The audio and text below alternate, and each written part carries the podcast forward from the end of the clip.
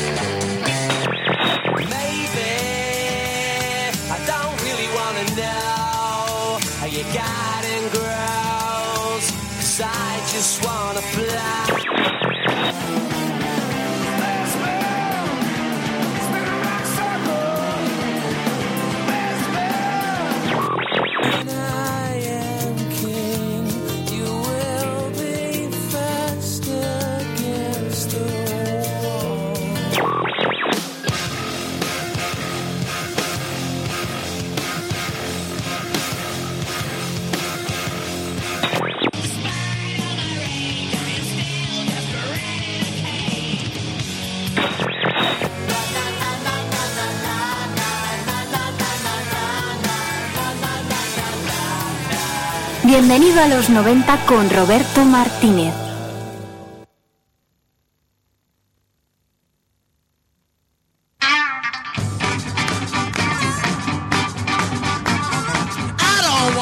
Buenísimas tardes, cuando son las seis y media sintonizas el 107.3 de la FM. Arranca, bienvenido a los 90.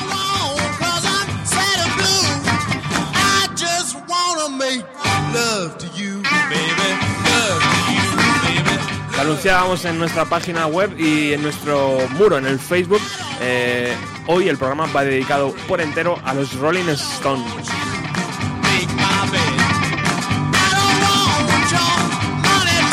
Nos apetecía desde hace muchísimo tiempo hacer un programa dedicado a los Stones y bueno, estuvimos a punto de hacerlo hace unos, unas semanas, lo que pasa es que hemos cambiado los planes y por fin hoy, miércoles 15, San Isidro, eh, vamos a dedicar una hora y media a, a música de los británicos.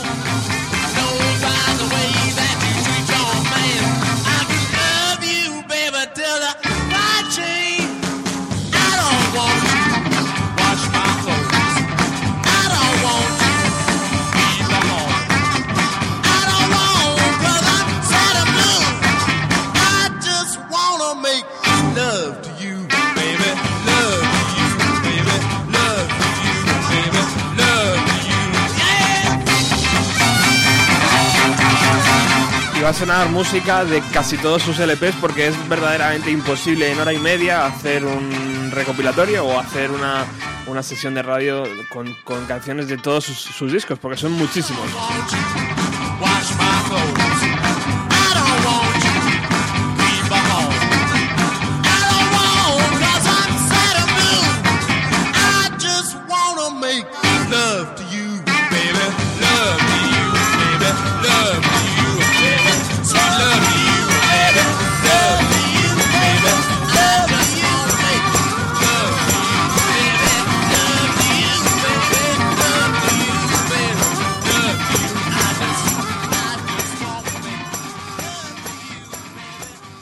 Bueno, pues comenzamos ya. Eh, no estoy solo, estoy en el estudio con Javier Rangel.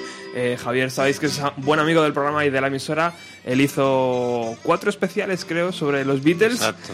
Eh, y algún programa más que hemos hecho por ahí. Toda, que... Oh, Green Day, por favor. Green Day, Green Day, buenísimo. Muy buenas tardes, Javier. ¿Qué tal? Buenas tardes. Encantado de que estés aquí en la emisora un, un jueves más. Eh, y, y, sobre todo estoy encantado de que estés con nosotros aquí eh, hablando de los Stone, porque sé que es uno de tus grupos favoritos. A la par de los Beatles, diría yo. O, o por encima de los Beatles. No, no. Realmente, o sea, son, son una filia, más que un grupo favorito. Es una filia, también es una forma de entender la música. O sea, los Stones son un poco como el Atlético de Madrid, ¿no? O sea, es, es algo más. Es algo más, te pide, ¿no? Algo más. Sí. Bueno, has estado presente en varios conciertos. Eh... Sí, están todas las giras que han hecho en España y en un concierto que hicieron en Praga hace ya unos años. Pero vamos, eh, este va a ser el, quizás el único al que no voy a ir y va a ser por una cuestión casi de, de postura ética, ¿no? Me parece, me parece realmente caro para siendo un gran espectáculo, pero bueno, me parece prohibitivo. Con eso iremos después porque repasaremos todas las visitas que ha hecho el grupo aquí a España. Eh, también contaremos con Víctor David López, que nos va a hablar sobre aquella polémica en los 90 de la canción eh, que hizo el grupo británico The Verve, donde cogió un extracto de una de las composiciones de Mick Jagger y Keith Richards. Eh, estos denunciaron, ganaron el plagio y bueno, pues ahora nos lo va a contar después de Víctor David. Y eh, por supuesto contaremos en la parte final con eh, Paco Pérez Brián, que va a entrar telefónicamente y que también nos va a hablar de su relación con los Stones. Es un gran seguidor, como todos sabéis. In this world, or it won't get very far. Trusting someone, or just gone. Bueno, Javier, es realmente complicado hacer un programa de los Stones en hora y media. Eh, tienen tantos hits, tienen tantos singles, tantos éxitos, tantos discos, tantas cosas que, se nos va a quedar corto. Pues no, con seguridad corto nos vamos a quedar, porque, bueno, tirando por encima, o sea, simplemente con datos que yo diría que son difícilmente eh, asimilables, ¿no? O sea, nos tenemos que hacer a la idea nada más de que tienen más de 29 discos de estudio, o sea, álbumes. Eh, perdón, álbumes. Eh, en directo 10. recopilatorios 31, de los cuales hay dobles e incluso triples. EPs 3, sencillos 93 en bandas sonoras una o dos, vamos, una o dos que corresponderían también si incluyéramos vídeos serían muchísimos más. Son 18, una videografía de 18 obras en concreto, más 22 tours de los cuales la mayoría cuentan con discos piratas o grabaciones, pseudo grabaciones pseudo legales, con lo cual, o sea, estamos hablando una cantidad de, de material absolutamente imposible de ni siquiera de desgranar, ¿no? Comparándolo un poco con los Beatles, porque todo el mundo lo hace, ¿no? Un poco, los Rolling Stones... Yo, no, a mí no me gusta, ¿eh? Compararlos, o sea, es como comparar, no sé, cómo se comparas a Beethoven con, con Wagner. O sea, pues vale, sí, eran alemanes y llevaban peluca, y en épocas diferentes, ¿no? Y tocaban el piano, evidentemente, pero yo creo que no se parecen, o sea, es que no se parecen en nada, además nunca se llevaron mal, o sea, al contrario, se apoyaron siempre, y son dos tipos de, incluso su forma de interpretar es tan diametralmente diferente. O sea, que es que no, no eran competencia para nada. O sea, la competencia era una competencia comercial. Ahí te voy. Claro, era una competencia comercial y además una competencia artificial generada por las casas de discos, no por ellos. Pues ellos se pasaban hasta las canciones. Siempre se vendió como la imagen de los Rolling, ¿no? Como los niños malos y la, imagen de los Beatles como los niños buenos. También es, rotundamente falso, es otro mito. O sea, eran un, por decirlo de alguna forma, unos niños bien de, Londres, eh, los Rolling Stones. O sea, eh, es más, el, padre de, Jagger, que era profesor de educación física, fue está considerado como el hombre que introdujo el básquet en, Inglaterra. Era un hombre de clase, era profesor, de, era un hombre muy considerado, digamos que era una clase media, media alta. Eh, Jagger iba a, un instituto de, vamos, a uno de los centros especializados en Londres en, en economía, o sea, iba a ser una especie de... No, no, no el concepto que tenemos ahora de economista, pero bueno, más o menos. Ya eh, que Richard era, era un tipo que, bueno, más problemático, pero bueno, también iba a una clase, eh, iba a clase, una clase de arte, una escuela de arte, donde digamos que compartía el tiempo y espacio con gente de clase media, mientras que los Beatles, los pobres, pues, pues eran de, eran, eran clase baja, era lo que se entiende clase baja, baja.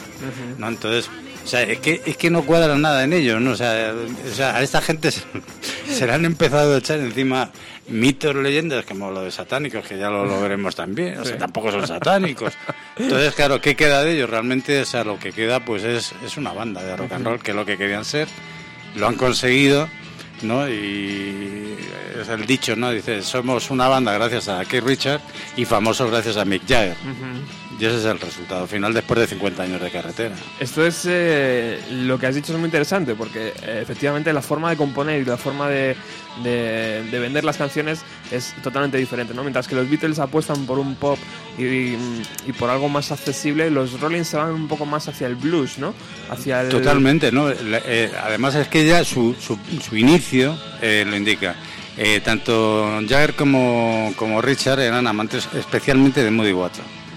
Eh, ¿Cómo sería que ellos se reencuentran y van al colegio juntos? Eran de, a dos cuadras o dos manzanas. Vivían uno de otro, entonces iban al mismo colegio y se reencuentran con 16, 17 años en el metro de Londres y Richard iba con unos discos de, de Muddy Waters que, que, le prestó a Jagger. Total, se reencontraron, pues yo toco, tú tocas y tal, tocamos, pues venga, vamos a tocar. Y entonces ahí nace, eh, digamos, de alguna forma, por lo que es el, el, embrión de lo que van a ser los Rolling Stones. Eh, digamos que en esa época eh, había bluesman blancos, era también el comienzo. Un poco de, del el Tamises tomaba aire de Mississippi, ¿no? Y había una corriente, una gran corriente en todo, en toda Inglaterra de oír a los maestros negros. Y además, las giras que hacían, que se hacían sobre todo en los grupos que luego eh, británicos que luego hicieron el asalto al mercado eh, americano eran los teloneros de los músicos americanos que iban en los años 60.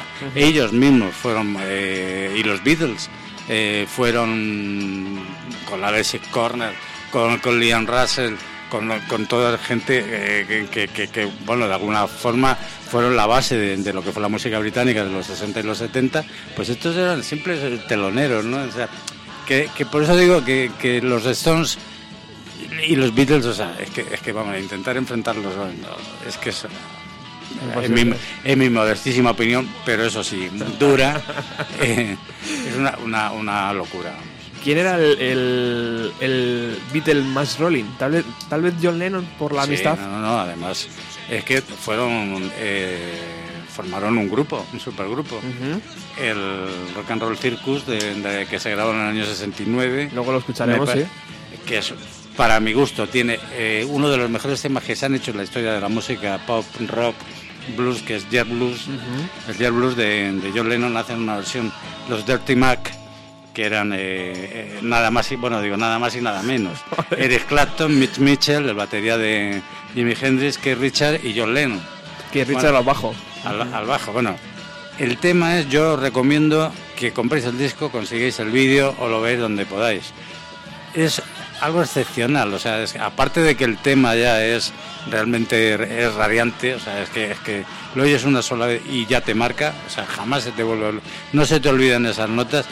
Cómo lo hacen ahí es para mi gusto lo mejor de todo el disco, que es bastante flojo, excepto la, bueno, la intervención de los Who, que por eso los Rolling Stones lo vetaron vieron que eran mejor eh, lo que habían hecho los Who y dijeron, no lo vamos a vender. Y tuvieron que tenerlo 30 años en, la nevera, en la nevera para que ya consideraran que no era un peligro. ¿no? Bueno, ¿cómo, ¿cómo empezó Javier la historia de los, de los Rolling? Eh, porque si escuchas las grabaciones, las primeras, eh, los primeros LPs están llenos de versiones. Al igual que los Beatles, creo que el primer LP también metían muchas versiones. Sí, pero no tanto, la verdad es que no tanto. No tanto, ¿eh? pero los Rolling sí hacen muchas, muchas versiones en sus primeros LPs, metiendo a lo mejor tres o cuatro, dos, tres temitas propios, pero sobre todo, eh, ¿era una forma de hacer música en esos años? ellos tenían cierta inseguridad eh, cuando empezaban, vamos, ellos mismos lo, reconocen, o sea, incluso es más el advenimiento de Brian Jones eh, al, grupo, eh, bueno, todo esto hay que, hay que encuadrarlo dentro de, lo que era el ambiente en Londres de la época del 63, 62, vivían en un, en un sótano prácticamente, lleno de humedades, bueno, con una alimentación que el mismo Richard te parte de risa cuando habla de, sus salchichas, sus famosas salchichas, que bueno, me imagino ya el olor de las salchichas, ¿no? Cuando, según la descripción que él mismo hace en su libro, pues tiene mucha gracia, ¿no? Eh, entonces ellos se sienten mm, en la necesidad de, de, tener claro qué música van a hacer, cosa que en principio, pues claro, era bastante complicado porque ahora mismo coges, llegas y quieres saber lo que es un tema y lo tienes instantáneamente a través de internet. Claro, en esa época era, bueno, hasta, hasta no hace tanto, o sea, que parece que han pasado mil años, pero han pasado cuatro días. ¿eh? Entonces, ¿qué ocurre? Entonces, no podían tener acceso a, mucha música. Entonces, la mayoría de la música que ellos emplean en sus primeros discos, como estaban inseguros para componer, era música de otros. O, hacían, o versionaban, o incluso eh, el primer disco que grabaron de ellos, no recuerdo cuál, fue, el primero que llegó a ser un boom en, en, Inglaterra y entrar en listas no era un tema de ellos, ¿no? O sea, eh, digamos que era un poco de ese miedo. Y Brian Jones llega al grupo porque es el que le da consistencia y seguridad, o sea, siendo un auténtico perturbado, o sea, mental, o sea, que cuando digo perturbado lo digo en el mejor con todo el cariño porque era un genio de la música, pero era un hombre además eh, marcado por unas deficiencias psicológicas severas, eh, tremendo, vamos, era un desequilibrado en una palabra. Luego después iremos con Brian, pero eh, es el propio Brian John el que al final pone el, el, plus al grupo para decir, ahora ya canciones propias. A partir de ahí ya empiezan a componer y a estar más seguros. Sí, lo que pasa es que él, eh, Jones lo que les da es el formato de sonido. yo, eh, Brian Jones tenía una, una, una capacidad innata para la música digamos que era un tipo que era cogía una cuchara y un plato y era capaz de hacer que sonara afinado, ¿no? Entonces eh, era un hombre que era capaz de tocar un sitar, una mandolina, hacía sonar cualquier guitarra, cualquier tipo de guitarra, le daba lo mismo una Rickenbacker en esa época una que, que, una Les Paul, era capaz de hacer sonar una, una Gibson eh, que era imposible de afinar, pues él conseguía afinarla, digamos que era tenía unas cualidades que, que, que para, para un músico eh, son, son fundamentales, ¿no? Y entonces, digamos que tanto Jagger como Richard, Jagger siempre tuvo miedo, cierta aversión a, la instrumentación. Y a pesar de que él toca la guitarra, es bastante primitivo en su, en su estilo, no en el resultado final, pero su estilo si es un tanto, si os fijáis en los vídeos, eh, toca la guitarra que parece que la está porreando, o sea, no, no, no tiene estilo tocando. Y Richard, digamos que él su lucha, hasta muy, muy entrado ya los años 70, era conseguir un sonido propio. Vamos, esto es algo que él dice en las entrevistas, lo dice en los libros, e incluso se nota en la, progresión que va haciendo en la música. Su música hay un antes y un después cuando él descubre algo que muy pocos conocen y, entienden, y es la afinación abierta. La afinación abierta que le enseña Ray Cooder eh, en los años 70 en un concierto, Jagger eh, experimentaba. Entonces le sorprendió ver que, Ray Cooder era capaz de dar una nota al aire. Claro, eso se llama el Open G, que, ya lo hacía Robert eh, Johnson en, en, los años 20, vamos, y se hacía en todo el Mississippi. Entonces, eso te da un margen para poder tocar el slide guitar que no te lo da una afinación en mí. Entonces, ¿qué ocurre? Eh, pues claro, para él era un mundo, para un músico inglés que claro, que jamás había tenido acceso a ese tipo de información, claro, él cuando se da cuenta del filón eh, para el sonido que tiene es cuando sale Japanese Flash, cuando sale el Honky Tonk, el Honky Tonk, que es el, el riff más famoso de, la historia de la música moderna, pues realmente es una sola nota, es un, es un sol mayor abierto sin más, pero claro, está en afinación abierta. Claro, el sonido que tiene, además, afinación abierta que él contribuye y la, y la personaliza eliminando el bordón, con lo cual le quita gravedad, es un sonido todavía mucho más brillante. Y le quita incluso a la pastilla el tornillo que, que es el que hubiera mm, introducido en la amplificación de ese sonido, ¿no? Con lo cual el sonido Rolling Stones lo saca eh, Mick Jagger, eh, digo, perdón, Keith Richard en los 70 cuando además ya se han separado de la DECA que los dejó en la ruina, vamos, que, toda la primera época hasta el hasta el me parece que es el Lady Bleed, el último disco que hacen con Decca, eh, fue una ruina. Y claro, descubre para el Sticky Fingers la afinación abierta y encima todos los beneficios son para los Rolling Stones. ¿Ruina por qué? ¿Por qué dices lo de Sí, porque todos los derechos se los quedaron entre el representante y la DECA. Ahí hubo... Sí, sí, no, no, los, hasta que no hacen de, de, Glimmer Twins, que es la productora de una de las primeras, vamos, parte del entramado empresarial que tienen luego ellos, ellos firmaron con DECA. O sea, igual que, que, Beatles lo hicieron con Parlophone y Odeon y tal. O sea, sellos de... Pues ellos lo hicieron con... Y, vamos, fue DECA y no me acuerdo el sello que tenía fue, vamos, ellos lo, ellos lo dicen, que ellos, es más, eh, cuando se van a vivir a París, digo, perdón, a Francia, huyendo de, de, los impuestos británicos, lo hacen porque, claro, no tenían, es que no habían ganado en duro. Ah, bueno, no habían ganado en duro. Dentro de esas ventas multimillonarias, claro, los réditos que les quedaron a ellos fueron 0,0. Claro, tuvieron que vivir de, de, de, los conciertos. Y todo aquello no sé si no se denunció, no se investigó, no se hizo nada. Sí, no, lo que no era legal. Ellos cayeron en la trampa firmaron, de, y... firmaron y punto. Claro, lo mismo que les obligaron a dejar a, a Leon Russell en, el en el chiscón porque era feo. Dijeron, la casa dijo dijo que era feo y que y que, que, no podía tocar con ellos, o Ian Stewart, no Leon Russell, eh, Ian Stewart, que es el, el, primer pianista que llevaron. Bueno, eh, volvamos un poco a Brian Jones. A mí me gusta esa figura, se ha hecho alguna película sobre, sobre él. Eh, incluso es un músico eh, que el propio Dylan le compuso alguna canción, ¿no? O sea que... Sí, bueno, la, la relación de Dylan con, con, ellos yo creo que es más ellos con Dylan. como, no, siempre, lo digo. como siempre pasa, ¿no? con Dylan. Claro, eh, digamos que Dylan marca una estética ¿eh? que ellos, por ejemplo, digamos que coquetean con ella, pero que nunca la cogen. Uh -huh. No la cogen incluso hasta el año noventa y tantos, cuando graban el Stripped uh -huh. y meten Like a Rolling Stone, que es la, el primer tema que hacen de Dylan eh, en su carrera, claro. Decir que ha habido una relación con Dylan cuando tardan 30 años en darse cuenta de que Dylan ha compuesto una canción que se llama Like a Rolling Stone, ya, ya dice bastante, ¿no? Entonces, ¿Ha habido un pique ahí a lo mejor en los no, primeros yo, años? No, yo no. creo que ellos intentaron ahí salvar las distancias. Nunca, ellos fueron muy cuidadosos eh, por muchas razones con el tema con el mercado americano y con todo lo que eran los artistas americanos. Igual que con, con los ingleses, digamos que eran más duros, o sea, tenían que decir algo, lo decían.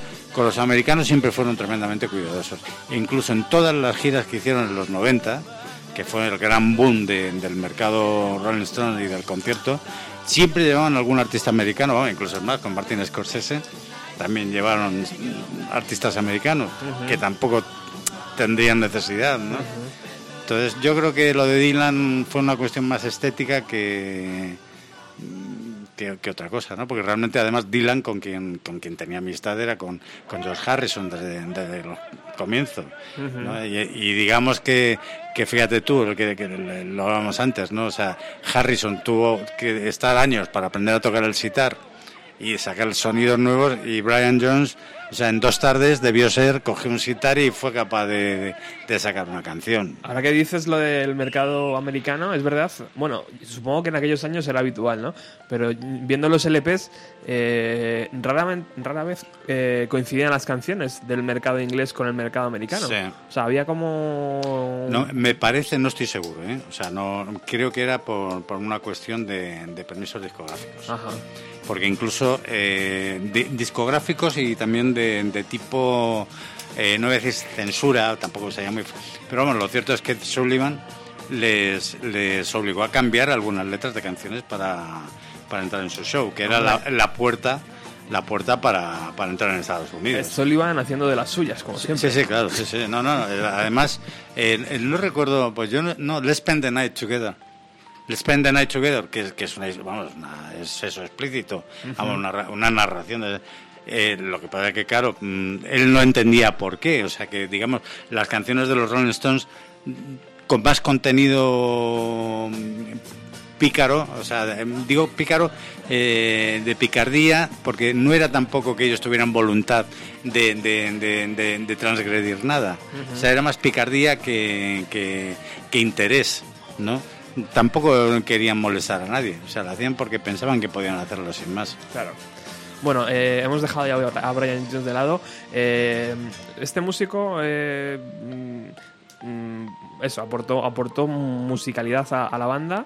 Era un, era un, genio a la hora de coger un instrumento, como bien has explicado tú, eh, pero también era un genio a la hora de, de irse mm, a otros mundos. No, estaba, estaba literalmente loco.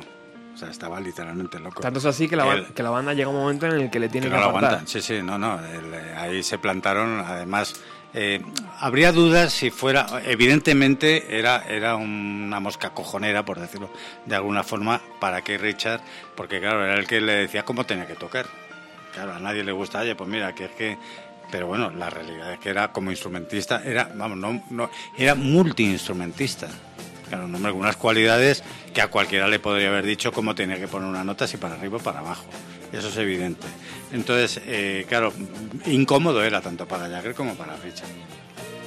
Pero lo cierto es que los demás estaban de acuerdo en que, que, tenían que ponerle coto, porque es que además no aparecían las sesiones de grabación. Cogía, se iba con su novia, que luego terminó siendo la novia de, medio grupo. Porque ¿qué pasó? me, parece que incluso llegó a estar con Keith Richards y con Mick Jagger a la vez, mientras estaba con el otro también.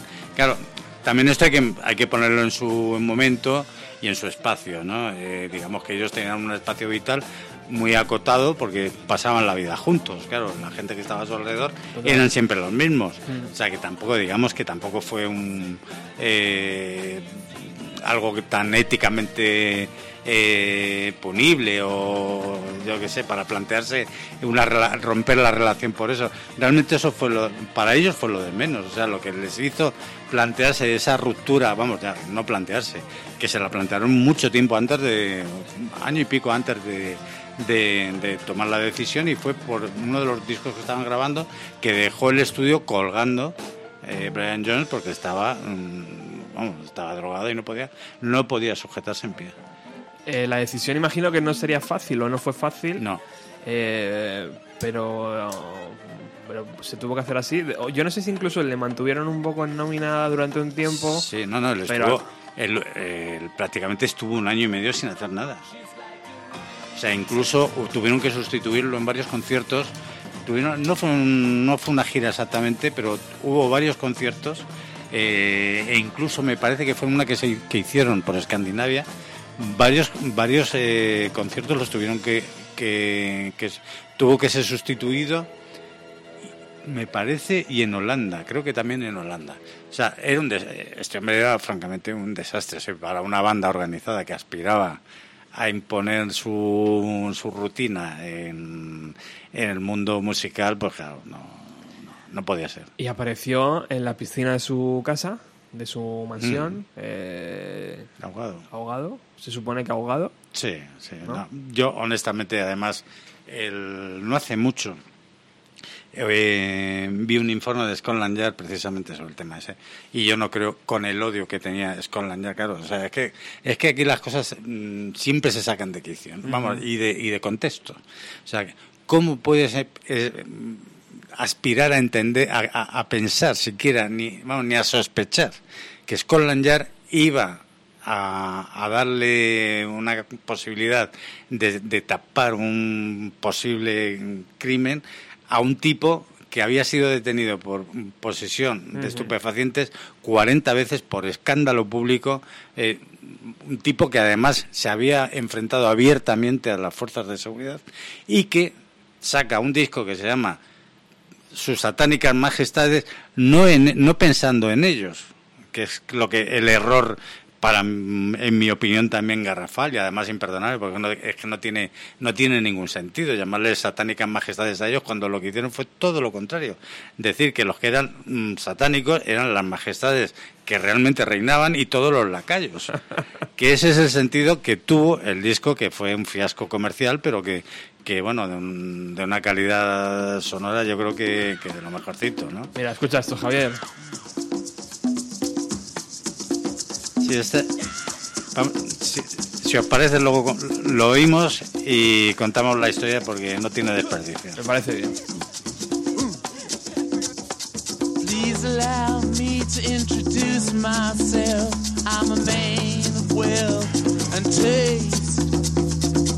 I've been around for a long,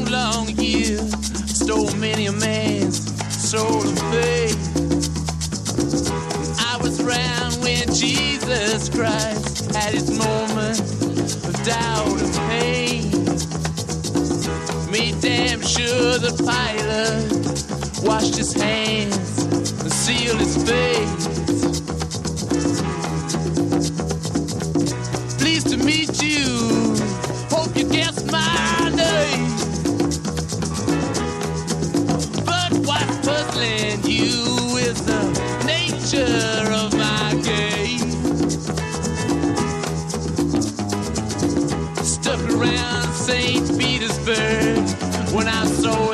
A time for change. Killed the Tsar and his ministers, and danger screamed in vain. I rode a tank, held a generous rank when the blitzkrieg raged and the bodies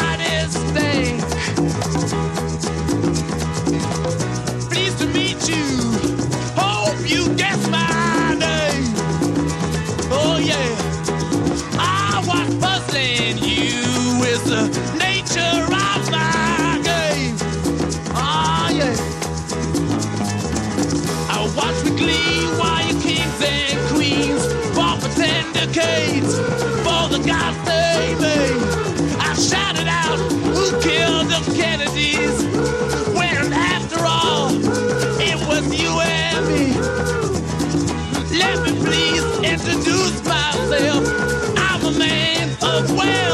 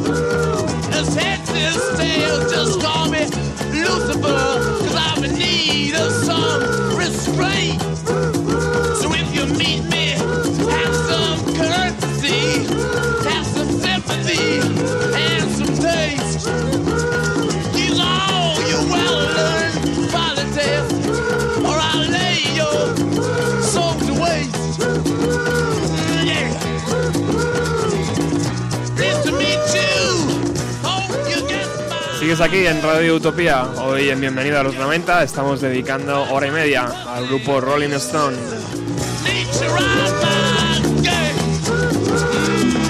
Estoy muy bien acompañado por Javier Rangel. Él ya hizo programas dedicados a las cuatro figuras de los Beatles y también un especial de con un especial de Green Day, ¿recordáis? Es un todoterreno este hombre. Sí. Bueno, estamos escuchando eh, Simpatía por el Diablo, ¿no? O algo así, se puede traducir. Yo diría compasión. Ah, Compasión es, Compasión por el Diablo. Ojo, eh, es una traducción libre. Ajá. Pero vamos, yo diría más compasión. eh, Está, está dentro de su séptimo LP de estudio eh, llamado El banquete de los mendigos, ¿no? Eh, la- el Bigger Banquet. puede ser la traducción. Eh, editado el 6 de diciembre de 1968 para Decca todavía eh, y con Brian Jones en la formación. O sea que es un poco lo que estabas comentando tú Ángel, eh, antes, ¿no, eh, Javier? Que Brian Jones que, que- hacía ese juego de palabras, ¿no? De sus sa- sa- satánicas majestades. Pero que es absoluta. Vamos, fueron acusados por este tema. Fueron acusados de adoración al diablo, incluso. Pero es que no hay ni una sola estrofa ¿eh? en la que simplemente, o sea, es- se hace por el título.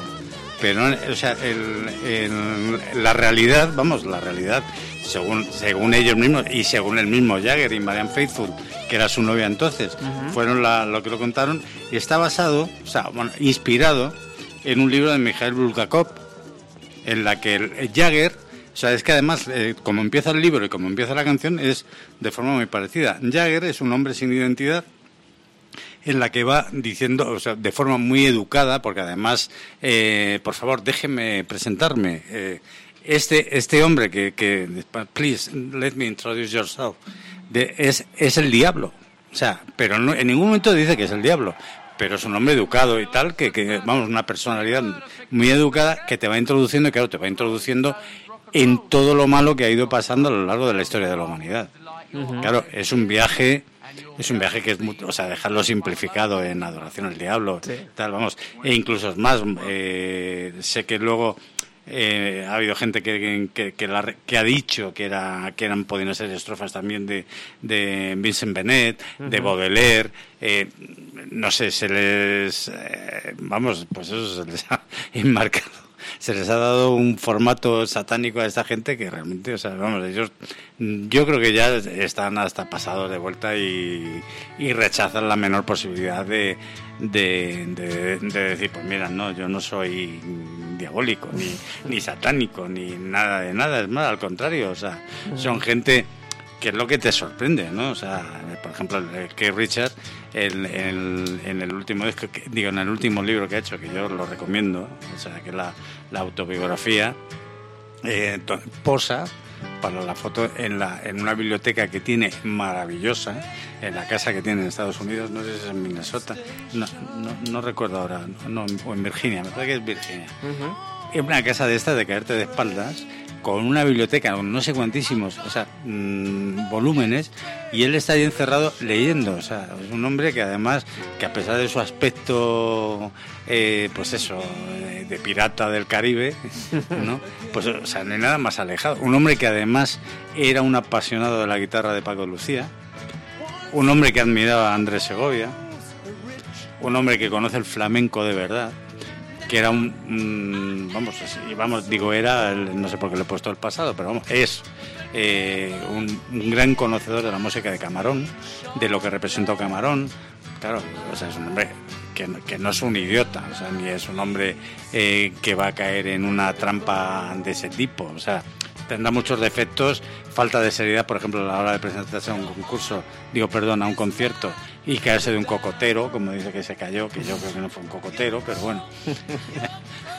Algo, algo haría, ¿no? El bueno de. Pero sí, pero, pero no- es que no entiendo, no entiendo por qué, o sea, de- o sea, porque además, claro, cuando vas viendo el proceso y, y, joder, y, y dices, pero bueno, o sea, ¿esto cómo se sujeta?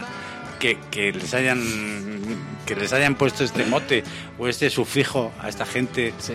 sin o sea es que no hay nada que lo justifique la ignorancia nada más Ojo, luego ya por una cuestión estética, pues bueno, pues ya los dejas ahí y ya sé pues lo que pasa. Sus satánicas majestades, que todo el mundo es satánico cuando no han tenido ninguna relación de ningún tipo con su satanismo. Bueno, una vez eh, que Brian Jones desaparece de la estela de, los, de, de- de la banda, surgen dos figuras, ¿no? Eh, eh, o, por lo menos yo lo veo así, no sé si ahora tú me, lo aclaras mejor, Javier. Eh, surgen dos figuras que para mí una es Mick Jagger y otra es Keith Richards. Los dos son los líderes, mm, sin, sin lugar a duda, de la banda, pero parece que los dos van en direcciones no opuestas, pero diferentes. ¿no? Cada uno tira hacia su lado y muchas veces a eso saltan chispas, ¿no? Entre los, entre los dos. es bueno el- planteamiento ese, además es cierto que ellos, eh, pero yo creo que tiene una explicación. Eh, que Richard es capaz de sacar un sonido ya a los Rolling Stones. O sea, los Rolling Stones, tú oyes un disco de los Rolling Stones y puedes oír 300.000 discos a su lado y sabes, son los Rolling Stones. O sea, no hay problema. Jagger también de alguna manera, lo que pasa es que, claro, eh, el mismo Richard se queja a John Lennon de que, eh, claro, en su grupo solo canta uno. Y claro, que no pueden hacer juegos de nada. O sea, eso- esa conversación la mantienen, eh, dicho por Richard, o sea, no es que me lo estoy inventando yo. O sea, el mismo Richard admite eh, ante John Lennon que, claro, la capacidad vocal del grupo es muy reducida. Digamos que eso mm, va friccionando de alguna forma la relación entre ellos y es lo que empuja a Jagger a sacar sus discos en solitario que son francamente malos, todos. O sea, pero es que, bueno, el último intento ya que hizo, eso es inenarrable, o sea, es inenarrable. O sea, es francamente, vamos, yo tengo dos o tres discos de, del solitario y son son, son flojitos, no- normales, vamos, no voy a decir que son malos de solemnidad, pero vamos, comparado con el segundo de que Richard, tuve la suerte además de, estuve, de estar aquí en la rueda de prensa que dio en el Palace, que fue memorable la aparición que hizo con una botella de Jack Daniel en la mano. Era- era- o sea, no sé, vamos, o sea, un disco que era, no voy a decir una, era una joyita, era algo que te llamaba la atención, lleno de riffs eh, súper ponzoñosos, o sea, con unas baterías que llamaban mucho la atención entonces. O sea, tú comparas el trabajo de Jagger en solitario con el de Keith Richard, y claro, eh, está- es que está años luz, ¿no? E incluso el de, de Mick Taylor también cuando cuando cuando luego dejó los Rolling Stones. O sea, digamos que los yo creo que el, el- el sello Rolling Stone imprimía carácter. Y yo creo que ese carácter, digamos que es el que el que dinamizaba a todos los miembros del grupo y era la personalidad también en parte, en buena parte de, de Richard a la hora de, sobre todo de interpretar sin ser un genio, porque a mí no me parece un buen guitarrista. O sea, me parece un, ah, miento, bueno, un guitarrista normal, o sea, sin ser un virtuoso es un buen guitarrista, pero sin embargo ha sido capaz de dotarle de personalidad a la banda, ¿no? O sea, que ya, yo creo que ya es mucho, ¿no? Y ahí, en, en- en todo esto, en esa lucha de poder de Jagger y de Richards, eh, entra una, un- un- una tercera persona. Eh, porque, bueno, el, el bueno de Charlie Watts, eh, evidentemente, es, es- es bueno. Ojo, es bueno sí, pero es el que le planta las pilas a, a, a Jagger. ¿Ah, sí? Sí, hay una anécdota muy divertida de él, que, que, que, bueno, mm, hay que darla por buena porque nunca ha sido desmentida. Y es un día, no, sé- no sé cómo fue, que le llamó, creo que por teléfono, y dijo, ¿qué? ¿Dónde está mi batería? ¿Dónde está mi batería? Cuando vio a, a Jagger le pegó un puñetazo y le dice, yo no soy el batería de nadie, estoy buscando a mi cantante. El puñetazo igual fue un empujón, eh, pero vamos, digamos que creo que tiene un carácter eh, bastante, digamos, muy independiente. Digamos que tiene una personalidad muy independiente y es poco dado a la chanza y la juerga y, y a la discusión, pero vamos, que mantiene, le gusta mantener las distancias. Y el terce- la tercera persona que estaba hablando yo era, era eh, Ron Wood, eh, que este me parece a mí también que está un poco más en el lado de Richards que en el lado de Jagger. Totalmente. No es que son amigos personales. Claro. Entonces, eh, Richard echó a Mick Taylor del grupo porque no se entendía con él, porque Mick Taylor no le seguía la juerga. Claro, es que es se iba pronto a la cama. No, no, Mick Taylor era un tipo. A mí tampoco. su estilo de tocar la guitarra no me parece el más adecuado para los Rolling Stones. Pero el propio Richard reconoce y admite, vamos, nunca rompieron la relación. Que nunca nadie había entendido eh, su forma de, componer y de hacer un solo de guitarra como él. O sea, que el, mismo que Richard adula a, Taylor, pero claro, no, aguanta a alguien que es serio. Entonces, claro, se busca a Ron Wood, el guitarrista de, de- de los Faces, que, que además era amigo de su amigo Rod Stewart, y además un hombre con un, vamos, con un background de juergas eh, conocida desde todo el Támesis, vamos. bueno, aparte de que de que de que Ron Wood es, es de etnia gitana, es Ajá. de- entonces digamos que eso le añade dentro del mundo de la música allí en, en- en- todo el mundo británico digamos pues un poco también un poco lo que aquí no digamos gente muy dada a la juerga al, follón a las salidas y tal. Y claro eh, son un tándem más peligroso vamos que, que- que- que una caja de cerillas al lado de una bombona de gas no Bueno, muchas veces, eh, yo creo que incluso en memorias o en diarios que han salido de ellos, han tenido que, que pedir perdón a Jagger, ¿no? Porque, porque han, Sí, comentado algo de él que No, no, no. le ha gustado nada a la, estrellona y tienen No, que... no, es que las historias, las historias en las que se han metido Richard, eh, y hay otro, hay otro, en, hay otro en, en tela de- bueno, en cuestión que ha sido recuperado para la causa, porque Jagger ya dijo que por ahí no pasaba, y fue Bobby Case, Ajá. el saxofonista amigo personal de, de Keith Richard. Bobby Case resulta que estaban de gira y bueno, eh, era superaba creo eh, con creces a Keith Richard y a, y a todos los demás en cuestiones ya de, de juerga. Entonces, no- lo que no recuerdo me parece que fue en Estados Unidos. Estaban de gira, entonces tenían que tenían que el, el concierto y Bobby Case tenía que entrar en- y que no entraba y que no entraba. Jagger dando vueltas por el escenario dónde está tu amigo le preguntaba que Richard y Richard ponía cara de póker dice no tengo ni idea y tuvieron que improvisar el solo de, de- de saxo con una guitarra. Bueno que Jagger dijo que no se la perdona y claro no se la perdonó. Y estuvo muchos años sin aparecer en los escenarios es cierto. Además eh, hay, hay una época de, de vacío en que Bobby Keys no, no aparece por ningún lado. La razón era que el buen señor se había ido de juerga y había llenado una bañera con champán y había montado una juerga de un calibre tan majestático que le duró tres días. O sea cuando se quisieron enterar de dónde estaba habían pasado tres días. Entonces Jagger no se lo perdonó Jagger no se lo perdonó y es lo mismo que, que, que- que tuvo alguna con, con Richard también de estas que les duró meses y que fue pues eso dejar por la mitad una, un disco dejar por la mitad un- este una promoción o una campaña ¿no? A este sí que se lo tiene que perdonar, claro, porque es el... No te no, Antonio, estuvieron a punto ya con, con la última. eh, la última fue cuando Jagger sacó su lo que iba a ser su supergrupo, que, Ajá. que fue un fiasco, y Jagger hizo unos comentarios que le sentaron muy mal, porque además ya subieron un poco más de tono, diciendo que, que, pues bueno, le llamó señorita, incluso, me parece.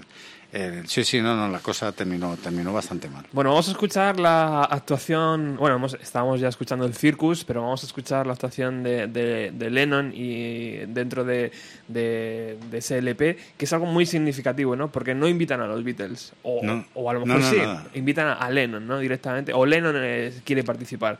Y bueno, la- antes de, de- de iniciar así, el- eh, la presentación suena así. Escucha. Welcome to the show.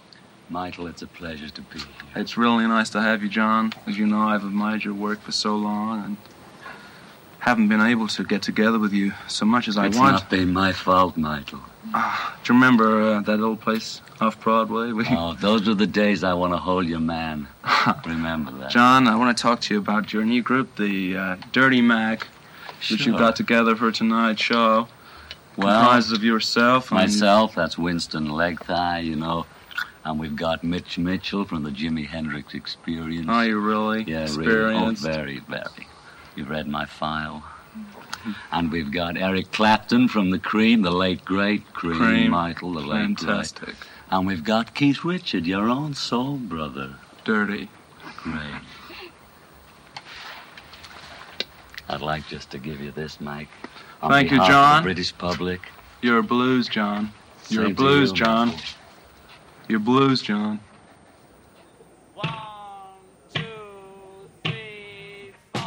I'm lonely.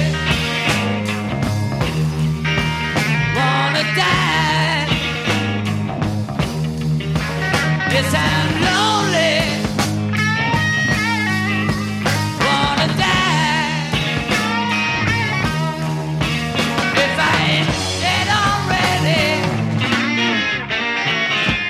know the reason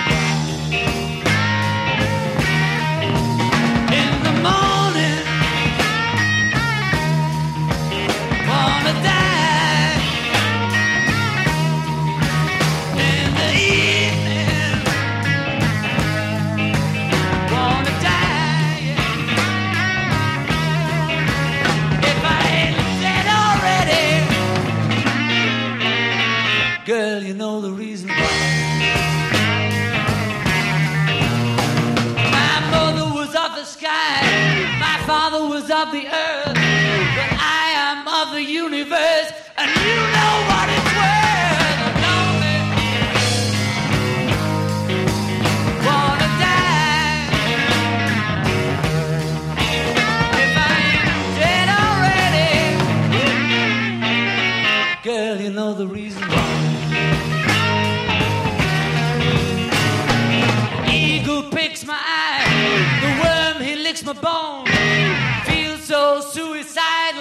just like Dylan's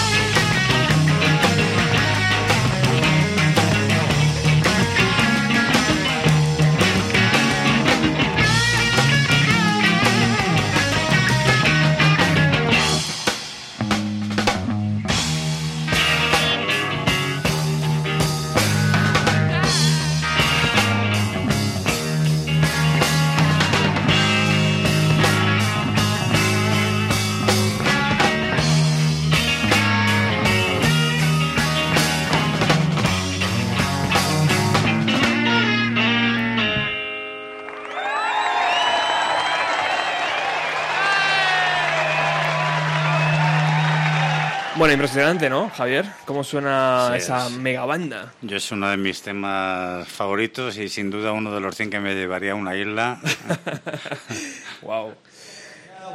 Bueno, continuamos aquí en el 107.3 de la FM. Sabéis que eh, estamos emitiendo desde San Sebastián de los Reyes, hoy haciendo un especial sobre los Rolling Stones.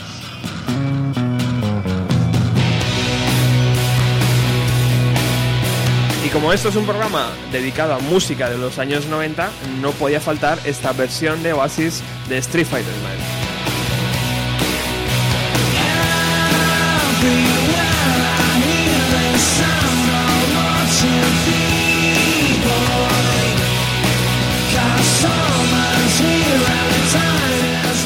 Además me viene al pelo porque eh, queríamos hablar de lo que ocurrió en los 90 con una canción eh, de los Rolling Stones eh, que fue muy muy sonada por muchas cosas.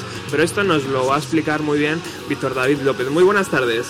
Buenas tardes a todos, ¿cómo estáis? Compañero habitual de Bienvenido a los 90, presentador de Borratajos y Ruidos y ilustre, ilustre vividor, podríamos decir. Gracias, Gracias por, por invitarme a este, a este programón que está- os estáis soltando hoy. Te escucha Javier Rangel, que es uno de los también eh, colaboradores ya habituales. Él se ha marcado cuatro programas seguidos de los Beatles, o sea, imagínate cómo, con quién estás tratando, ¿eh? Buenas tardes, Javier. Hola, y un saludo. Y lo del vividor es un título que me gustaría a mí tener también.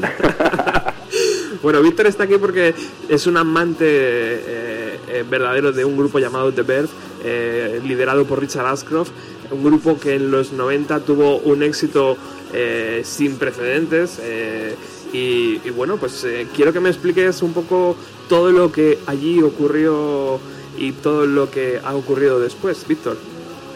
Bueno, pues efectivamente el éxito de, de a mediados de los 90 pues, fue fulgurante y fue bi- bien trabajado y bien merecido.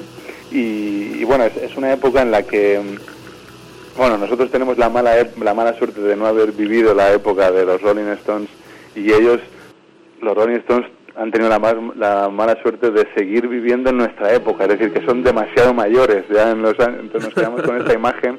En los años 90 era ya complicado compararles con, con los grupos que estaban sonando, aunque muchos de ellos se seguían reflejando en, en los Stones, pero está claro que bueno, cuando llegó la, la nueva tropa con, con Blur, con Oasis, con The Verve, con Ocean Corresin, en fin, con una infinidad de bandas británicas, pues pues estalló, estalló el mal llamado Britpop y, y todo aquello.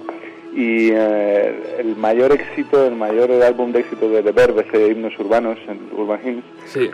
publicado en el 97, incluía el, el super exitazo de Bittersweet Symphony, que tenía un sampler, utilizaba el- un sampler de, de una versión instrumental para orquesta de The Last Time de, de los Rolling Stones, eh, una versión que, que publicó de Andy Oldham Orquesta. Andy Oldham era uno de los managers de los, de los Stones y bueno, esto es un dato fundamental, lo estamos escuchando de, de fondo. Sí, señor. El otro manager era Alan Klein, con ellos negociaron la utilización de ese sampler de cinco notas de, de esa versión instrumental de The Last Time.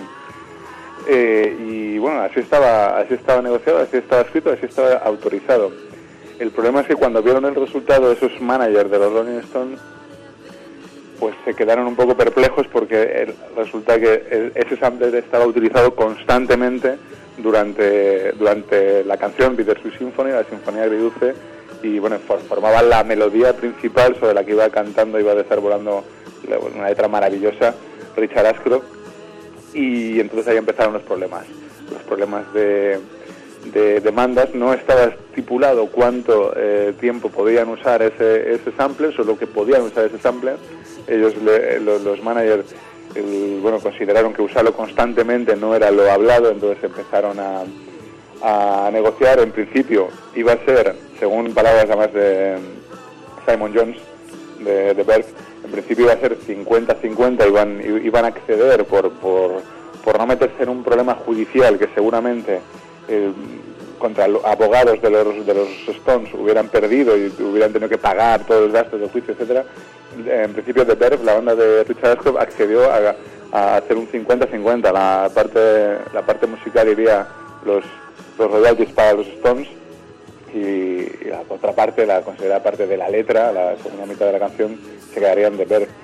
Eh, el caso es que no, el caso es que al final, viendo el exitazo que había tenido la, canción, mm, les medio chantajearon diciendo que o se quedaban todo el 100% o retirarían el disco, harían retirar el disco de, de las tiendas, por lo, cual eh, supuso el- la gran derrota de, de The Verve, porque al fin y al cabo prefirieron que himnos urbanos siguieran las tiendas de discos y llevarse el poquito dinero que podían llevarse de esas ventas y renunciaron a todo lo que, lo que podía producir su mejor canción. Impresionante, impresionante la historia eh, e impresionante lo que estamos escuchando de fondo, que es un verdadero temazo. No, el, el- el- el tema es espectacular, el tema es espectacular y mm, bueno, no, no queda ahí la, la cosa. eh.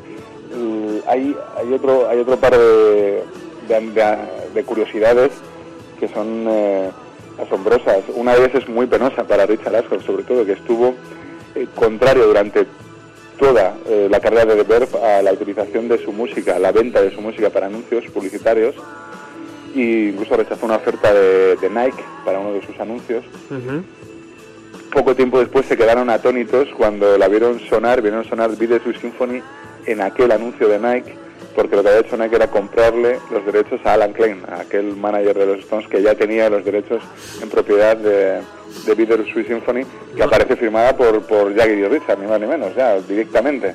O sea que si ahora compramos un disco de The Verve, esa canción viene eh, firmada o, o cómo viene. Por Jagger y Richard, ¿Sí? directamente.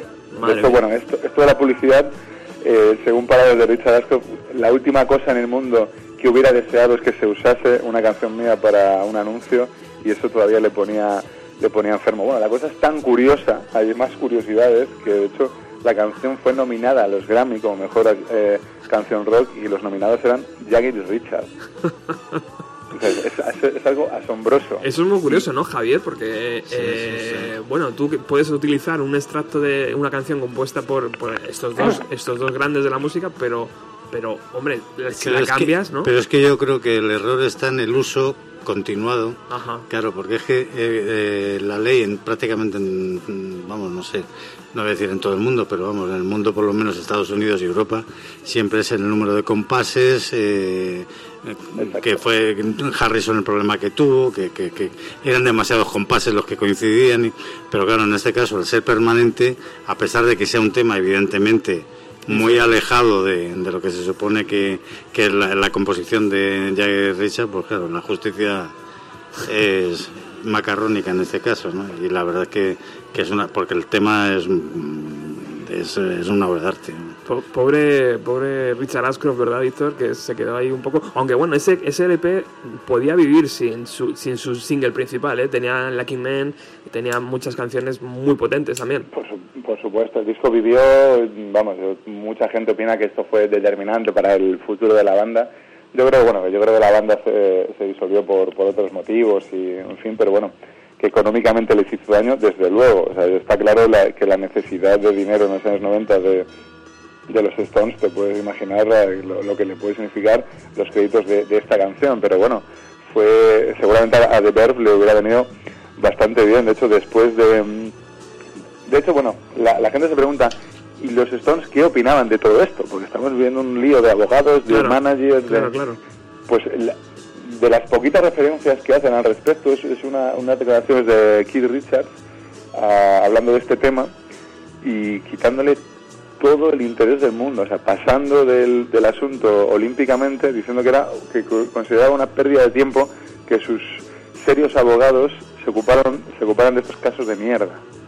Eso es lo que lo que opinaba Keith Richards de, esa limosnilla, supongo que para ellos eran los créditos de the Sweet Symphony, la mayor canción que jamás ha escrito Richard Ashcroft, que por cierto después de aquella nominación a los Grammy sentenció que, que era la mejor canción que habían escrito los Rolling Stones en los últimos 20 años y estoy totalmente de acuerdo.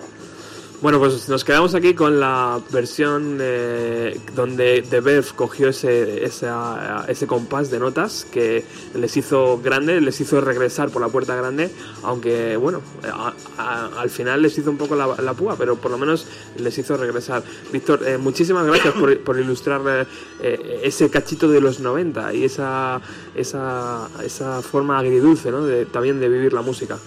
Esto fue agridulce sobre todo para Ashcroft, pero bueno, larga vida a los Stones, a pesar de todo. Muchísimas gracias compañero por Un estar abrazo, aquí. seguimos aquí escuchando.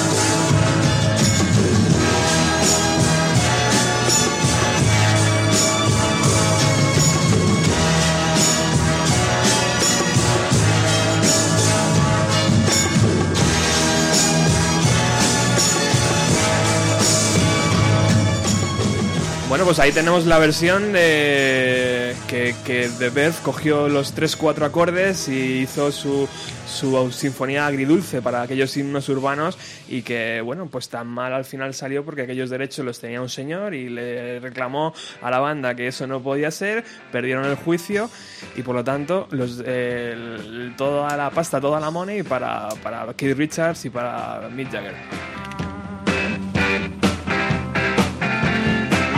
Sigues aquí en el 107.3 de la FM, sintonizas Radio Utopía.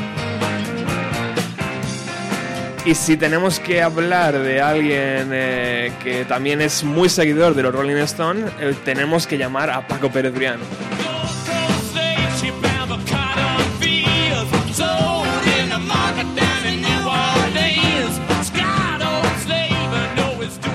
Desde que le conozco me está hablando de los Stones, incluso he tenido la suerte de vivir uno de los conciertos en el Vicente Calderón junto a él, o sea que imaginaros. Muy buenas tardes, Paco Pérez Brián. Hola Roberto, buenas tardes. ¿Qué tal, ¿Cómo compa- estás? compañero, amigo? ¿Cómo, ¿Cómo te va la vida? Pues bien, bien, ya sabes, para arriba, para abajo, para acá, para allá. Eh, en- encantado de, de oírte y de oíros ahí con los Rolling Stones en Bueno. este programa especial que estás haciendo hoy. Estamos haciendo así un programa de hora y media, pero nos hemos dado cuenta de que se nos queda cortísimo. Tenemos que hacer otro. Suele pasar, Roberto, ya lo sabes. Aunque te pongas 24 horas, siempre te falta tiempo. Bueno, ¿qué tal la resaca de tu Nirvana? Bien, bien, bien, bien. Ya sabes que lo hicimos juntos, que lo pasamos muy bien, que para mí fue una alegría muy grande reencontrarme con mucha gente y, y sobre todo con la música de Nirvana y bueno, pues fue un gustazo. Luego, como te puedes imaginar, en estas últimas semanas y tal, pues me he encontrado mucha gente que lo escuchó y que tal y cual y bien, bien, muy contento. La verdad es que muy contento. Y ayer o antes de ayer me regalaron el, el un, un, un, ah, un pinchito con todo el programa y el cartel que había allí puesto. La gente de lo que FM muy bajos y muy bien, muy contento. Sí, señor, como debe ser. Bueno, Paco, estás aquí porque eres gran seguidor de la banda. Eh, tu relación con los Stones, tío, ¿cuándo empieza? ¿Cuándo, cuándo... Bueno, yo tengo que yo tengo que decir que, que me pasa un poco como a los que lleva David Trueba en su película, ¿no? Que, que yo era más de los Beatles, ¿no? Pero realmente eh, a mí los Stones me, me, enloquecen me, me empiezan a o sea me, me engancho más tarde me engancho como a mitad de la década de los 70 no y, y posiblemente esta canción que tienes puesta de fondo es una de mis favoritas de toda la historia de los Stones. Luego también me encanta, no sé por qué, el primer single de ellos, que hicieron una versión de un tema de Chuck Berry, y bueno, infinidad de canciones.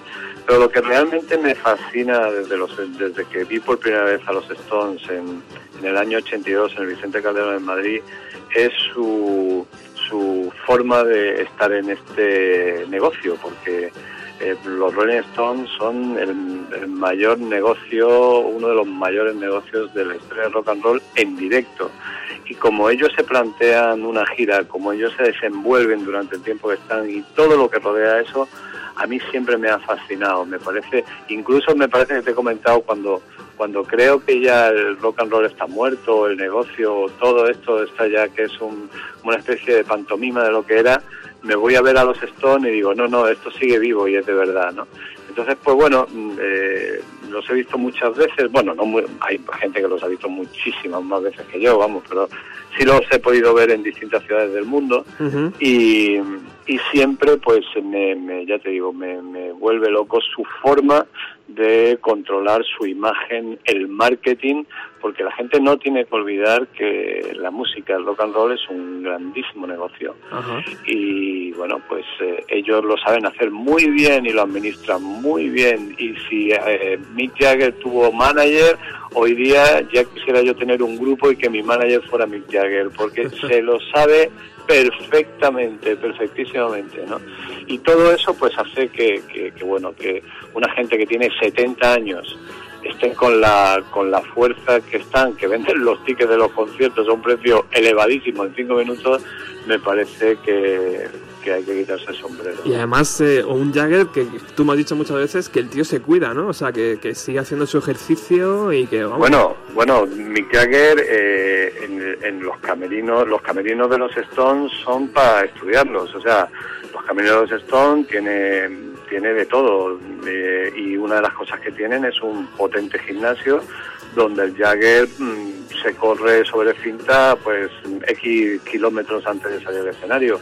Igual que tienen un, un local donde están tocando, me acuerdo en el último concierto en Madrid, que yo estaba en la en los camerinos en la parte del restaurante y tal con unos amigos y se oía como estaban tocando blues. Dos horas antes del concierto estaban tocando blues ahí en, con dos amplis la batería etcétera etcétera. Y uh -huh. eran los Stones sabes maravilloso. Calentando que se llama. Maravilloso. Qué recuerdos tienes de aquel apoteósico momento de los Rolling Stones 1982 Vicente Calderón Sí, bueno, Roberto, yo la verdad es que el otro día no sé quién le comentaba que, que, que tengo tantas anécdotas graciosas e increíbles con, con, cada concierto que he visto de los Stones que podía escribir medio libro, porque la verdad es que me han pasado cosas, me han pasado cosas increíbles. Pero bueno, este primero, eh, este primero que vi me, me, pasó pues lo que le pasó a los eh, 60 o 70 o 80 mil personas que estábamos ahí, que no sé exactamente, no me dio tiempo a contarlo, pero eh, ese momento de eh, ese cielo de Madrid mmm, negro, negro, negrísimo, un calor asfixiante, un, la tormenta, los globos que se caen, los Stones que aparecen en el escenario, eso es que todavía hay unas imágenes de los Rolling Stones, el manager de los Stones limpiando el escenario con una escoba, o sea, bueno, bueno, bueno, bueno, bueno, aquello fue eh, algo que, que, que, si los Rolling Stones cuidan su puesta en escena, aquel día habían hecho un pacto con el de ahí arriba para que les pusiera un decorado único, ¿no? Porque es que fue fue lo más épico y lo más salvaje que he visto de, de, de, en un concierto de rock en toda mi vida, vamos. Qué grande. Javier Rangel, que está aquí con nosotros hoy en la emisora, eh, también vivió aquel concierto, ¿verdad? Sí, no, estaba, es que estaba, estaba yendo a Paco y estaba pensando también que yo me compré dos botellas de agua para poder sentarme en el trozo de hormigón que estaba tan caliente del calor que hacía Uf. que no podía sentarme. Entonces iba con la mujer de un amigo, que fuimos los dos, y compré dos botellas de agua para podernos sentar en, en el hormigón. Madre mía. Pero es que empezó a llover de tal manera que bueno, nos calamos todos los que estábamos allí. Vamos, es que parece que lo estoy viendo ahora mismo. Y entonces ellas se quedaron, la mayoría, en sujetador, y yo me acuerdo que me quedé en calzoncillo. Iba con un pantalón corto y una camiseta, pero es que era imposible estar allí eh, de incómodo que se está. Nos calamos todos, o sea, todos nos calamos. Eso además, además había una sobreventa, estaba petadísimo. Sí, ¿no? sí, No se podía uno mover.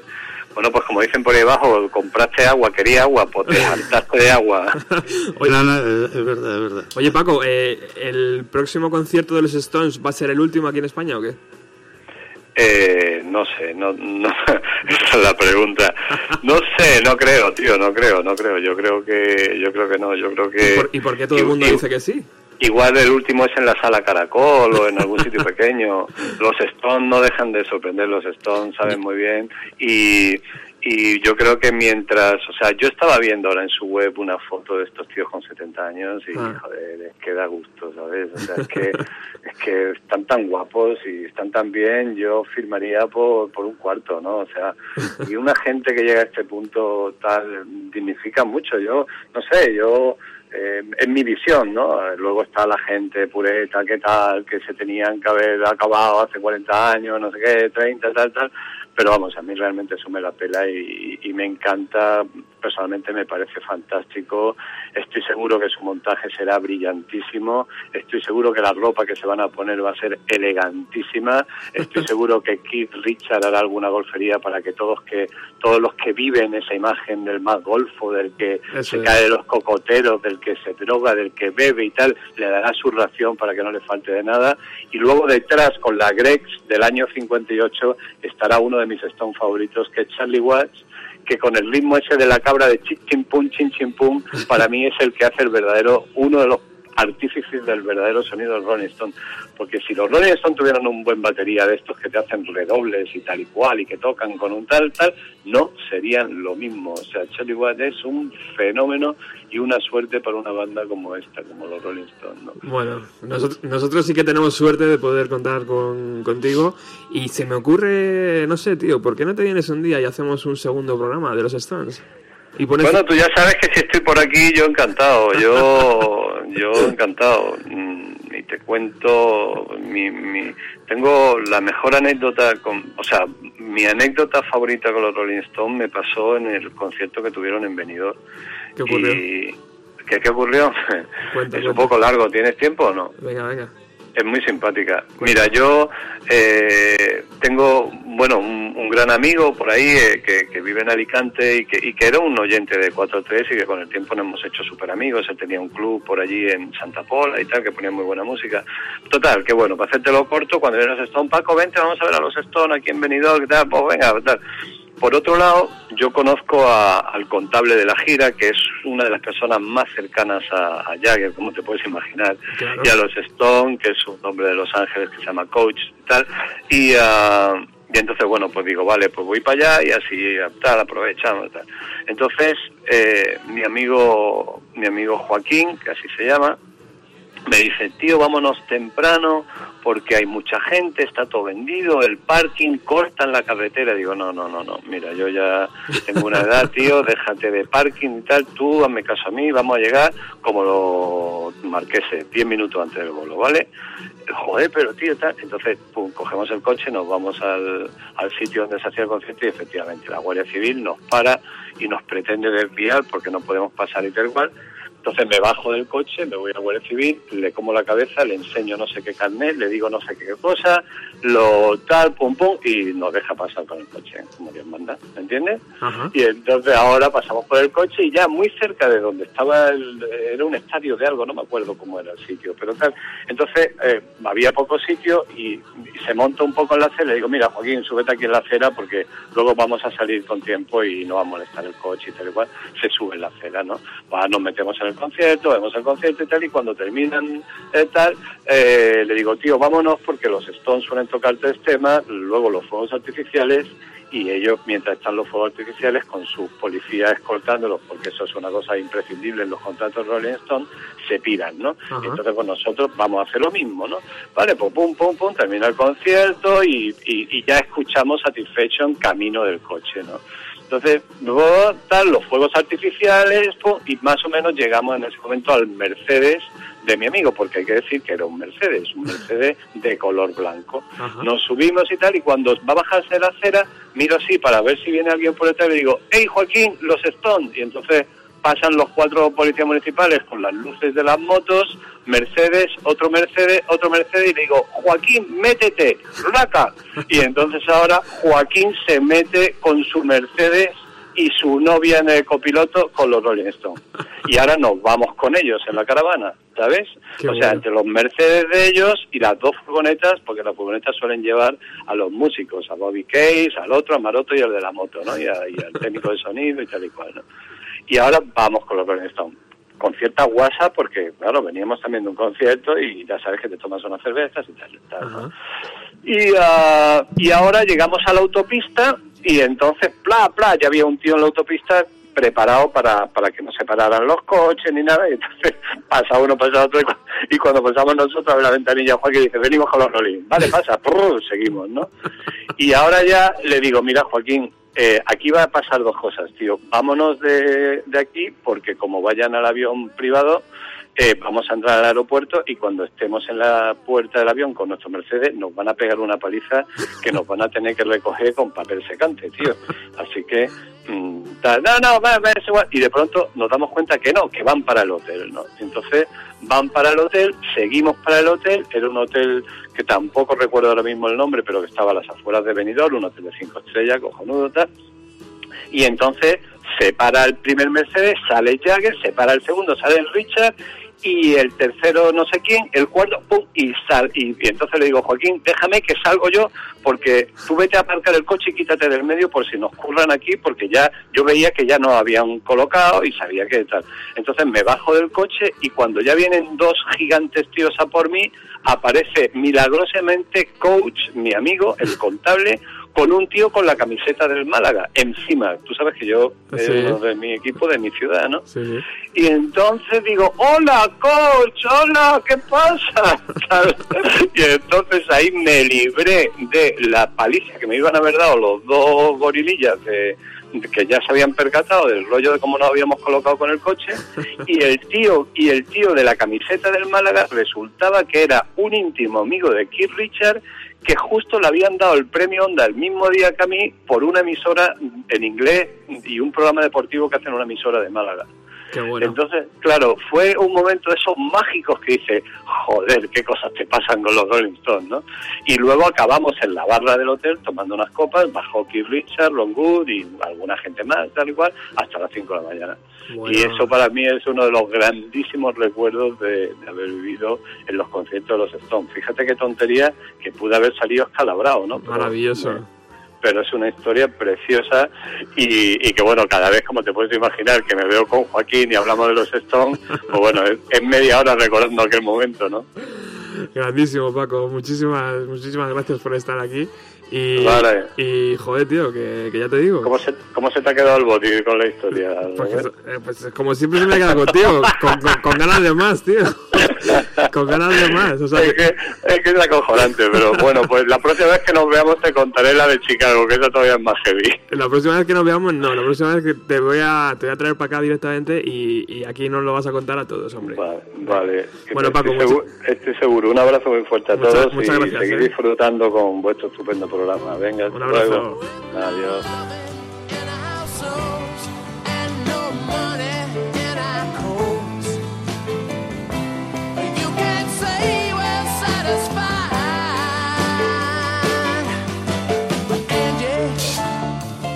Esto es lo que pasa, ¿no? Que hable- abres aquí el teléfono y lo mismo te, te, te- te- te ocu- te curras aquí media hora de programa. ¿Cómo ha pasado, eh, Javier?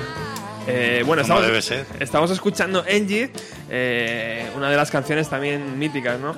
Que, y, y por el camino se nos ha escapado eh, Sweet Virginia, que es una de las canciones que, que sé que te, te- te molan más. y, y esa que es la que está dentro de- del, del LP que grabaron en, en Francia. Ese- Sí, del el, el Street, ese- que mucha gente lo ha comparado al White Album de, los Beatles, pero es como comparar un huevo y una castaña, vamos, puedes compararlo.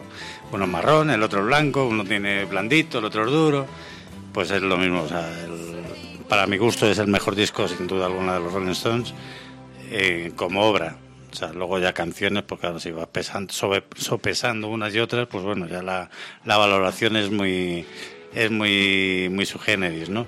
El, el disco este además está lleno de, vamos, no de anécdotas, o sea, es una pura anécdota en sí misma, porque ya era una locura como se grabó, se grabó la mayoría de, aunque luego se hicieron remasterizaciones. En una mansión, ¿no? En una mansión que, que, que había sido villa de los, de, lo- de los nazis que ocuparon Francia, eh, que era donde, donde Keith Richard eh, había decidido instalarse y era una casa tan grande, tan grande, tan grande que bueno, era incontrolable. O sea, allí iban todos los amigos de, de los, de los Rolling Stones y se quedaban, había gente que se quedaba meses, gente que, se, que, no, se quedaba.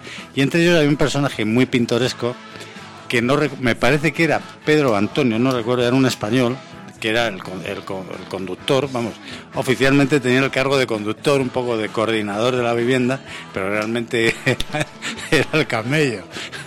Y este hombre era el, que, el encargado de llevar todo tipo de... de- ¿Ha escrito, ¿Ha escrito un libro este hombre? No. no, Este- no, ese es otro, ¿no? Este, no, ese es otro. Vale, vale, No, vale. Este del que, del que escribe, además, y describe eh, con mucha gracia y, bueno, y- casi con simpatías que Richard eh, habla con él, porque además los Rolling Stones eh, vinieron muchas veces a España.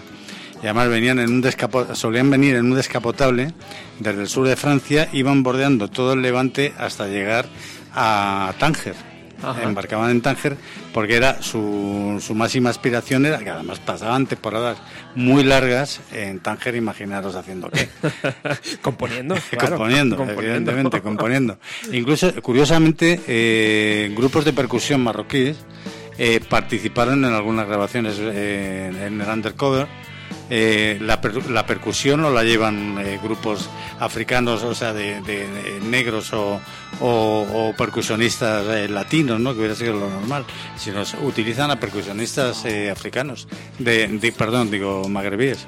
Entonces, eh, las grabaciones en la casa esta del sur de Francia eran eternas, ¿no? Entonces, el español este era un personaje, pero es que les pasaban cosas como que empezar a buscar al técnico de sonido que tenía que terminar tal canción y resulta que, es que llevaba dos días desaparecido y es que había cogido tal, eh, digamos, borrachera que estaba metido debajo de la mesa de mezclas y nadie lo encontraba.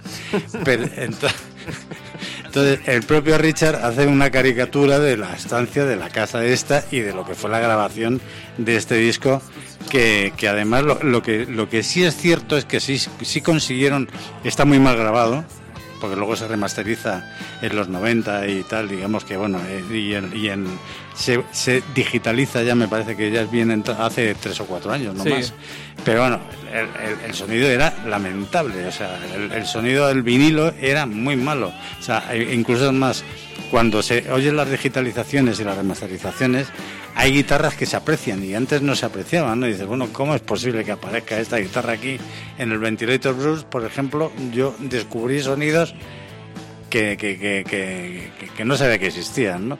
Entonces, sí, sí, es... eh, y claro, lo entiendes cuando entiendes, cuando, cuando, de- cuando, cuando ves la forma en la que graban, en la que trabajan y la dedicación de, de Keith Richard eh, y, y los colegas de, de grabación. ¿no? Bueno, estamos llegando al final del programa, pero también estamos llegando al momento en el que se juntan las dos cosas que estamos hablando hoy, los 90 y los Rolling Stones, ¿no?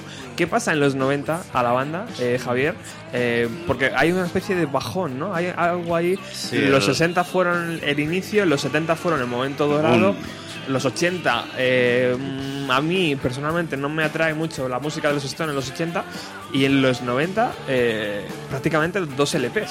Algo Sí, que, que- pero ojo, eh, es, son dos LPs efectivamente, pero es el encuentro con, con su público en directo. O sea, ellos se dan cuenta, eh, sea, Jagger fundamentalmente, que es un, un lince con los negocios, se da cuenta que el negocio ellos no lo van a tener en las, en las discográficas.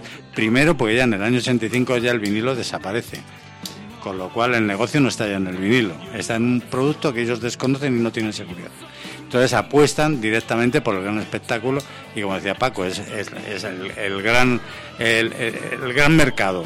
Es el gran mercado eh, Ahí no, ahí no se puede donde- duplicar, ¿no? hay, hay- no, y además hay de todo, o sea, ahí hay de todo, o sea, es merchandising, es música, es espectáculo, son mm, caravanas interminables, dos escenarios de quita y pon para, para ir a un sitio, eh, giras interminables, bueno, ¿cómo será el, que, ellos eh, cuando empiezan a ganar dinero de verdad, que era un poco al hilo de lo que, lo que decíamos, ¿no? del tema de económico, de los derechos de autor y tal, es que ellos no ven un duro realmente hasta los años 70.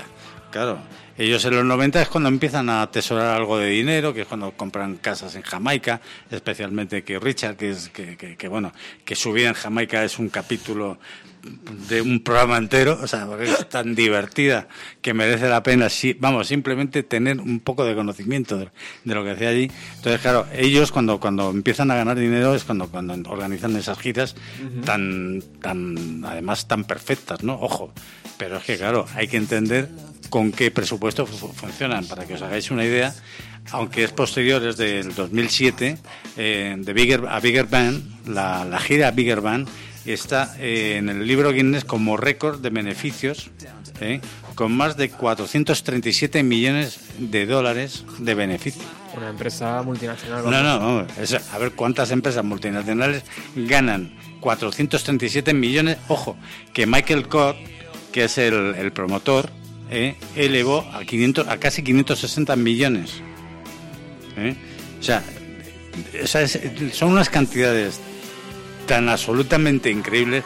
Claro, ¿por qué? ¿Cuál es el problema? Claro, ellos tienen que vender la burra, pues me he caído un coco, me he caído cada vez que hay un problema que por como últimamente la última gira, que bueno, que estaba claro que era había sido el suicidio de la novia de Jagger eh, o el, vamos, yo está siguiendo un poco la de Nueva Zelanda, eh, en, Australia, en Oriente Medio.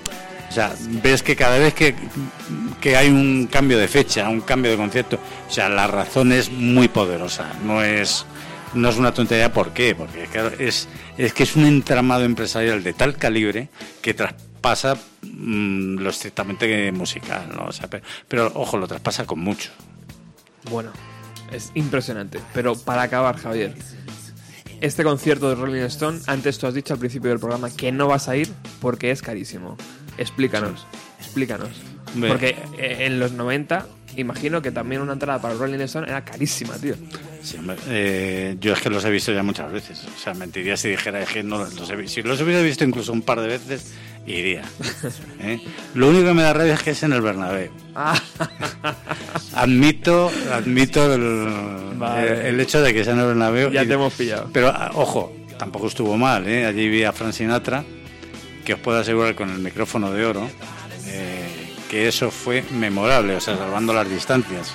O sea, pero vamos, la orquesta de Frank Sinatra, que parte de los músicos que llevaba eran de la orquesta de Count Basie, no sé si hay algún aficionado al jazz o al swing aquí, eh, os puedo asegurar que fue algo absolutamente inolvidable para mí y a la altura de los Rolling Stones. ¿eh? Vamos, incluso no voy a no voy a ponerme peldaño arriba, peldaño abajo, pero Y- vamos, absolutamente memorable. ¿Y tú crees, como la gente está diciendo que va a ser el último concierto de los Rolling en España?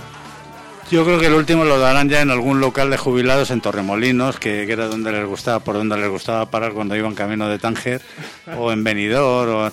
Yo creo, es que un músico no se agota, o sea, un músico no tiene moda. O sea, yo muchas veces mm, cuando que, que yo es mi planteamiento y sabes que, en eso soy muy abierto. O sea, un músico, ¿por qué es mejor o peor? Porque es mayor, o sea, pues a lo mejor para unas cosas sí es peor, pero para otras es mejor. O sea, vas a comparar cómo toca el slide guitar el, este, el guitarrista de, los Allman Brothers eh, que, que- el propio lo- es que comparar, ¿Cómo vas a comparar eso? Comparas el talento y el talento afortunadamente no tiene edad. Bueno, entonces tendremos más oportunidad Yo creo que de sí. verles y Pues además dará igual. O sea, Ah- ahorraremos. pero yo- creo que es así, nos va a costar mucho más que, que- Desde ya. ese. bueno, Javier Rangel, encantado de que hayas estado aquí eh, y esta es tu casa, son tus micrófonos y cuando quieras vuelves. Yo te daré la tabarra siempre y, y ha sido un verdadero placer esta, esta charla que hemos tenido hoy aquí en Radio Utopía. Ya sabes que para mí, bueno. Espero verte pronto. Y a todos vosotros igual. Volvemos el próximo jueves con muchísima más música eh, de los 90. Un abrazo.